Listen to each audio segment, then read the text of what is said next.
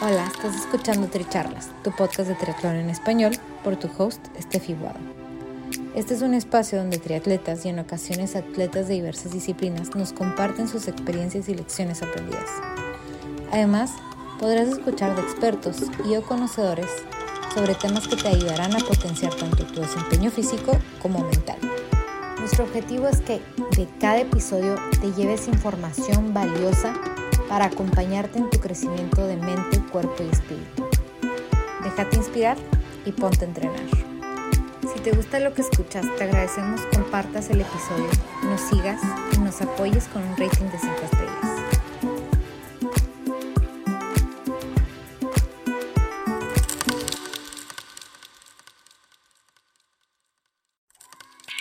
Welcome to episode 44 of Tree Talks How to Live an Adventurous Life. I'm Steffi Waddle, and our guest today is Joe Jensen. Joe is a passionate for adventures and being active. Today, Joe shares some of his spontaneous experiences, including his first long distance run in Italy. This episode will have you feeling encouraged to dare and be brave to do whatever you've been wanting to try.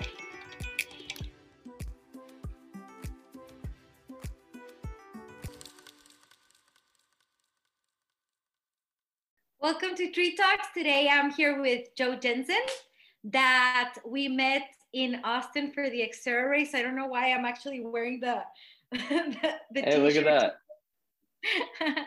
it was it was meant to be. We kind of right. did this episode on a on a last minute. We couldn't really schedule our our our appointment and we were just did it like a little bit spontaneous. So just before Joe introduces himself, um, that, that how we met, it was like I was before starting the race in the in the water part of before the swim, and I was like a little bit nervous, and Joe just like relax, it's just like enjoy. and I was like, oh, okay, thank you, you know, like those encouraging words before starting the race. So I think that that's that's like the first time, like the first impression I, I had from you. Um, yeah. Like, oh, look at this cool guy that's just like so friendly, and and you just came to me and like gave me some encouragement, and then we met. We had a chance to to talk a little after bit. it was all later. Yeah, after the race, we got to chat too. Yeah. So that this is where we exchange contacts and and now I'm I'm I'm very honored to have him today and tell us a little bit more about about yourself. Awesome. Well, real quick, yeah, I don't even know why you were nervous about the open swim. I was like assuming you were like somebody who'd never done this before, and you're like, oh, I'm so nervous about the open swim. And then like I learned about you. I'm like, what? You have nothing to be worried about. But anyway, it was fun. But yeah, so about me. So my name's Joe Jensen. I am turning 36 tomorrow is my birthday actually. And uh, i was born and raised in utah. I've lived all over the country traveling for sales and such. Uh, most recently uh, hawaii and then texas is where i met you. So i'm kind of all over the place a little bit. I do uh, sales and personal consulting um, for my work I've got two little kids, a four year old girl and a two year old boy, and they're the loves of my life. They're amazing. Um, and I just love helping them grow up and do fun things and adventure and be active and healthy. Healthy and happy is what we always say to my kids. They're like, why do we need to drink water, dad? Why do we need to go on this run? Why are we doing this? I'm like, to be healthy and happy. So that's kind of what we try to do. I love it. And, and and something that that really caught my attention about Joe is that he has like a, a very adventurous lifestyle. Because um, in in our conversation and then learning a little bit more about him uh, i realized that he likes like going to the mountains and like always doing different stuff and having this sense of like let's try it. It doesn't matter if this sounds cool let's do it. Um can you can you t- how, how was this like yeah. come to be like well it is. It's totally about the adventure for me. It's funny because you are mentioning like, oh, like you know, I'd run this podcast for athletes, and I've never really considered myself an athlete. You know, I grew up in the middle of nowhere, like desert town. The school was like 15 people. Like there wasn't sports, there wasn't opportunities. Like to do athletics. And so it's just, I didn't really know that as part of my identity. Um, but I do love challenging myself. I do love adventures. And I got in like obstacle course racing and doing these different things. I love trail running. I fell in love with that a few years ago. And that was amazing living in Hawaii, doing trail running. And uh, I got to go explore the Amazon a few years ago, just deep in the jungles there. And it's like, I just love the adventure and, and the challenge. And that's what I was telling you is I see people, some athletes, they attack those like they're going to become an elite elite athlete, and they go and they train. And they're very, very good at their sport, and they execute in an amazing way. And for me, it was always like, well, what can I do? And so I'd push myself to just do some crazy thing, even if I knew I wasn't going to be the best yet. And then I just pivot and push myself to do another thing. Um, I've got a kind of a crazy story actually how I first got into long distance running. So I've been running just you know three to five miles, maybe eight on like a really long day, just regular, just as running for kind of therapy, right, for fun, stay in shape a little bit. I was in uh, I was in Sorrento, Italy, and I hadn't run in a couple days on my vacation. Yes, shout out to Italy. Um, and so I had my shoes and everything ready to go for my morning run. And I open up the windows of my Airbnb and I look out, and there's a race starting. Now, I've never done more than like a 5K, okay, um, during a race. So, uh, but I'm like, oh, I'm going to join them. I already have my race gear or my running gear. I wanted to do it anyway. So I threw on my gear, ran out the door. And like, I finally like see one old guy in the very back because everybody had left. So I like run up, I catch up, I get there with the main group and I'm just going, going, going. And I, you know, I don't speak Italian. I can't even read the signs. I have no idea what's going on, but I'm just running with the group, feeling all excited. And, and I'm like, I don't even know how long this race is. So I'm like going and I look down my watch and I'm like, okay, it's probably 5K. That's what I'm used to. In my mind, that's what races works. That's all I'd done. And then we passed the 5K distance and I'm like, oh, shoot, this might be a 10K. okay. We passed the 10K distance and I'm like, oh no, this is a half marathon. I passed the half marathon distance and and keep in mind, I've never ran more than eight miles in my longest ever. So this was already breaking new ground for me. And I'm like, this might be a full marathon. And I kind of like got a little that dark place where like, I can't do this. And like I kind of zoned out and started pacing this guy's feet in front of me. And it was just like, okay. And at first I felt great because I was killing everybody. I was passing everybody on the hill, like because I wasn't holding anything back because I didn't know how long the race was. So I'm just like, and then everybody started passing me because I had no idea what I was doing. But it ended up being around like 18 miles or something. It was a half ultra. So it was the Sorrento Panoramica something. Um, if I'd woken up two hours earlier, I would have joined the full ultra distance. So I'm glad I slept in and just ended up doing the half ultra. So it's like, I don't know, 27 kilometers or something like that. Um, but that was my first time ever doing that kind of distance. And I had no, I didn't even get a blister. I didn't cramp. I was like, what is this? And so that was really what like opened my mind, like, what can I do? And it was, it was really cool. And, and I mean, this is a very spontaneous story. And, yeah. and, and you're like, yeah, why not? I'll just join the race. It's a 5k i don't know and, and and and this is a spirit where i mean you continued you're like i'll just see where this takes me mm-hmm. yeah so then i signed up for a real ultra it was a 50k mountain trail run in southern utah so a lot of high ups and downs i mean people are like slipping and bleeding on the rocks like it was pretty gnarly terrain um, and you know, and I, I knew I wasn't going to be the first to finish. I was one of the last to finish, um, but I did it, and that that was super cool too to just see how far I could really go. And I did get a blister on that one, but it was uh, it was pretty cool experience to do that. The distance was a, a lot more significant, but I'm guessing that for more. that one you were mentally prepared for what you were going to do yeah i had about six six weeks to train for that one. So i i it wasn't the morning of. So i you know i had about a month or two. Where i i was planning on doing it getting some miles in um, and kind of training for that which was nice. But not a ton of time because i work at a weird schedule at the time and it was like i worked in the summers and it was in march. It was like i had to do it right then or i wouldn't be able to get to do one for another year so i jumped in only had about like i said about six weeks to get ready for it And and what I love about this is like you're just up for the adventure. You're like, okay, let's try something new.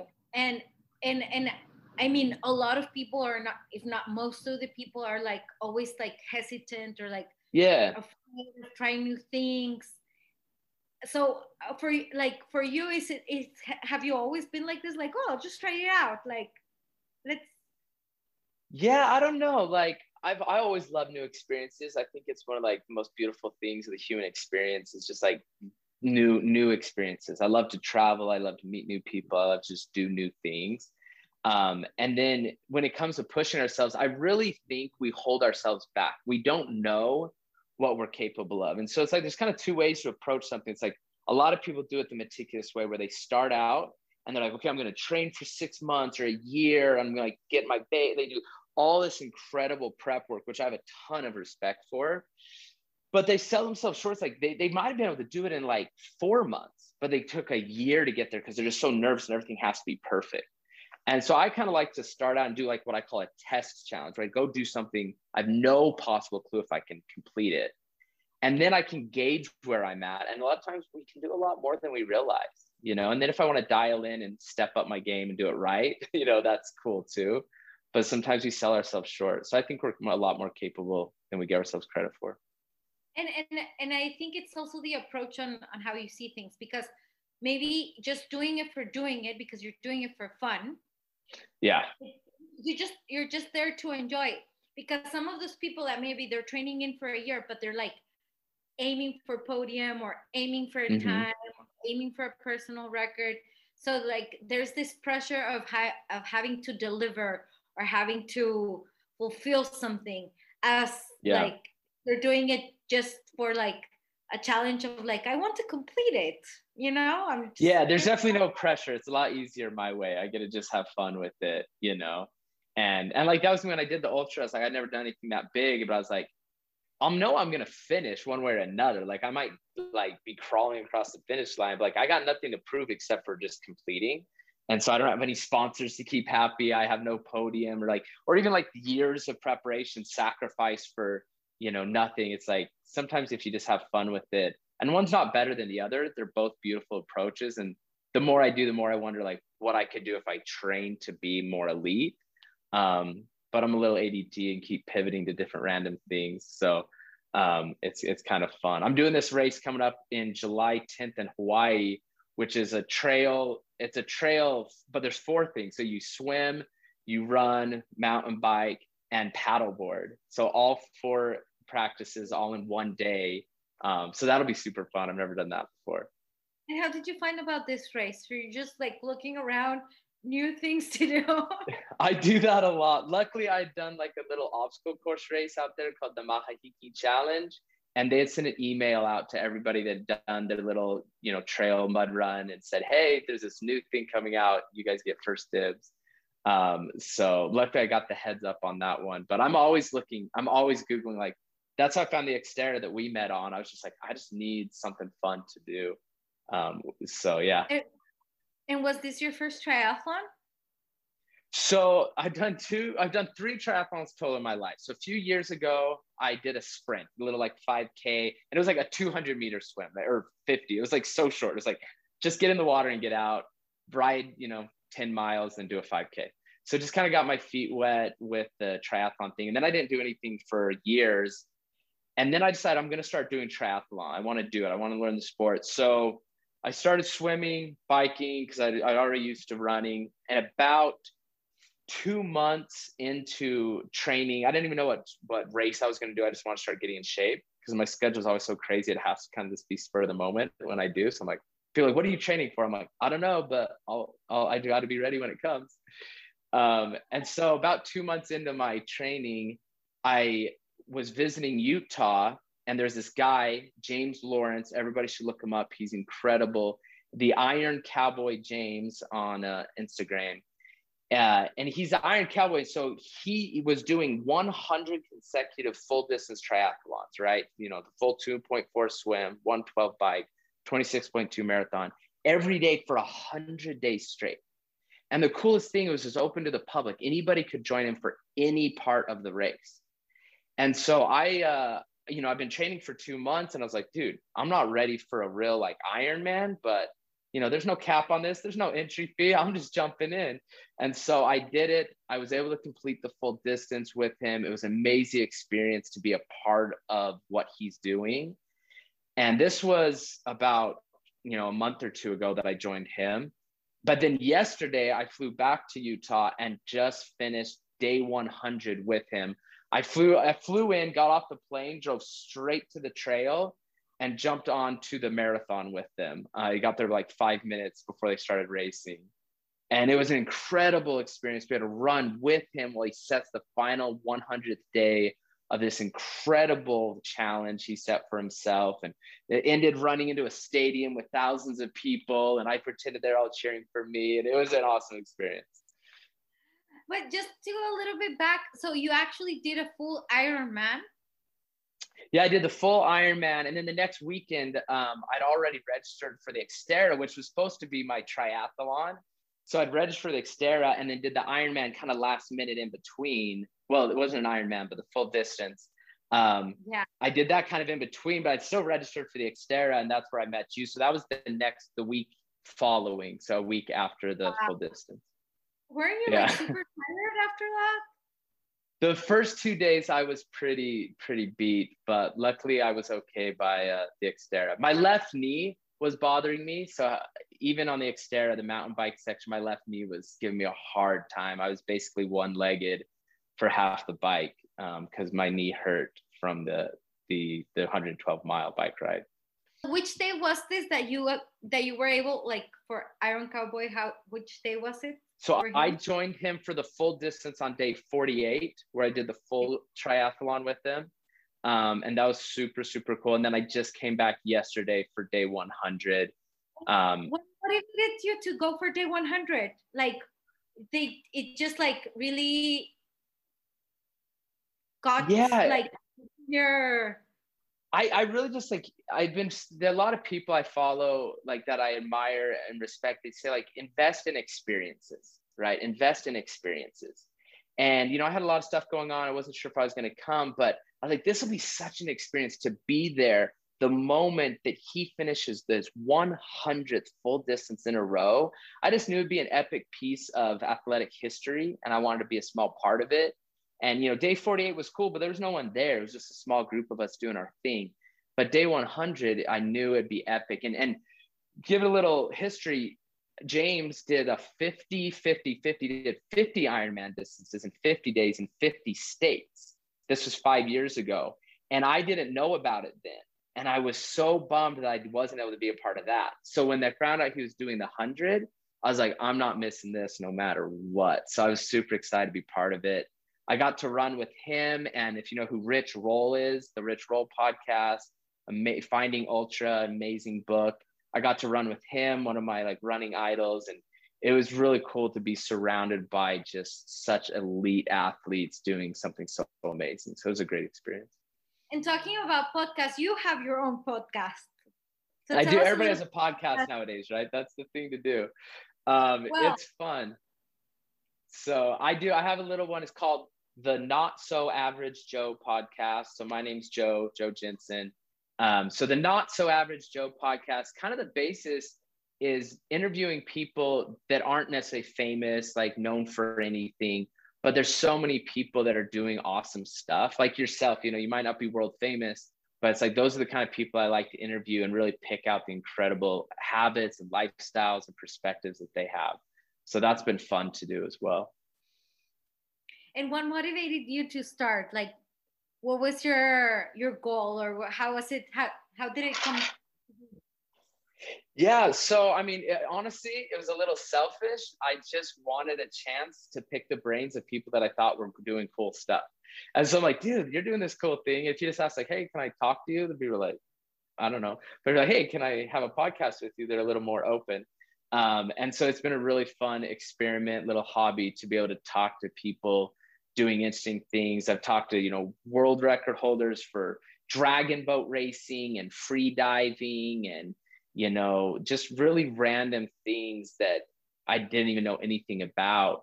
Um, you know, to artists, to musicians, to I even interviewed this homeless guy from Oahu that I always see as homeless shelter when I would go swimming and free diving. I finally caught him home, like got to hear his story. And everybody has a story. And it's interesting to hear why they do what they do. So and and I think at the end of the day, we all have like our lessons learned. And and going mm-hmm. back to something you said that I think that that probably is a lesson learned that you you have from your life. You said you said investing in experiences. Yeah. And it clicked on me because of course, I mean, material stuff goes like things can happen yeah.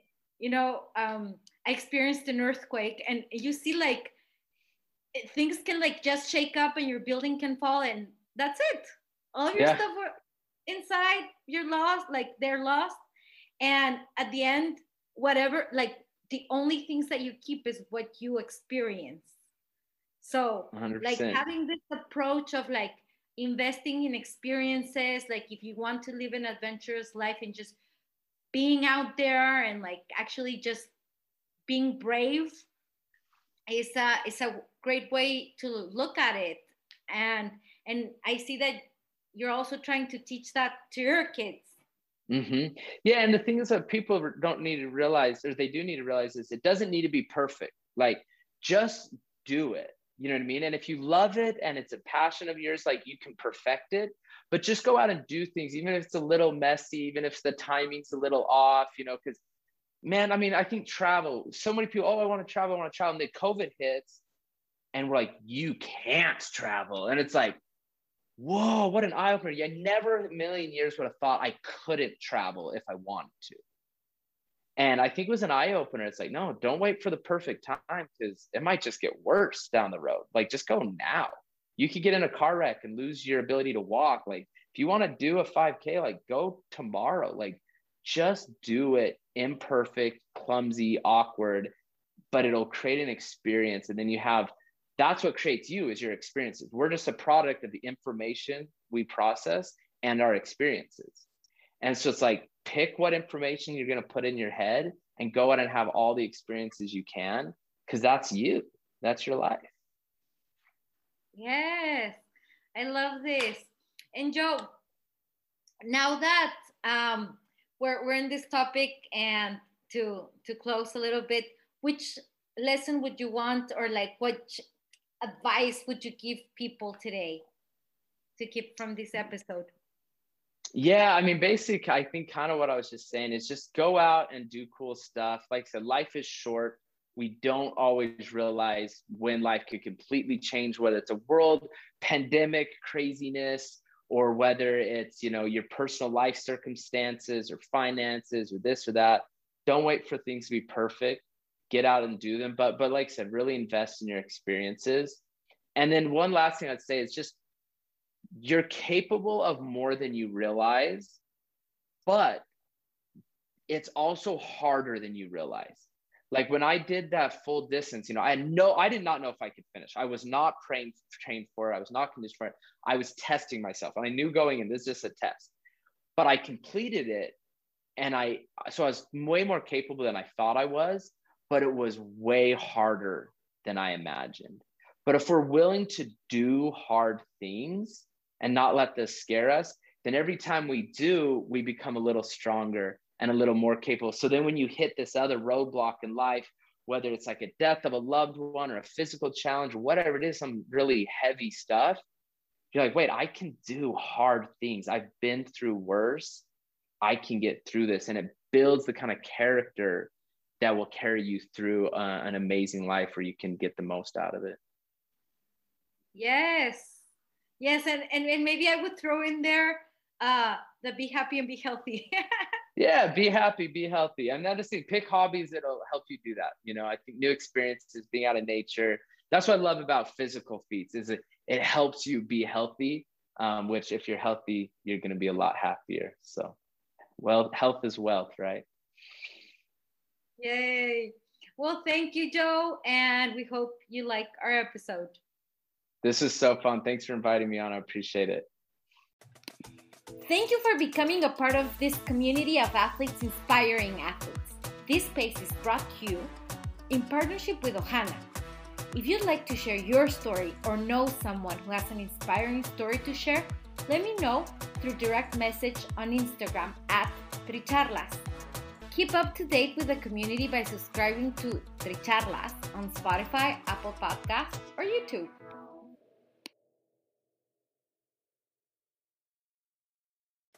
Gracias por ser parte de esta comunidad de atletas inspirando atletas. Este espacio es traído a ustedes en colaboración con Ojana Triathlon donde atletas de todo tipo nos comparten sus experiencias y lecciones aprendidas a través del deporte. Los invito a suscribirse al podcast y ponerse en contacto conmigo a través de la página en Instagram de Tricharlas, donde me pueden dar sus comentarios, sugerencias, si conocen alguna persona que tiene una historia para compartir con nosotros. Y estamos en contacto.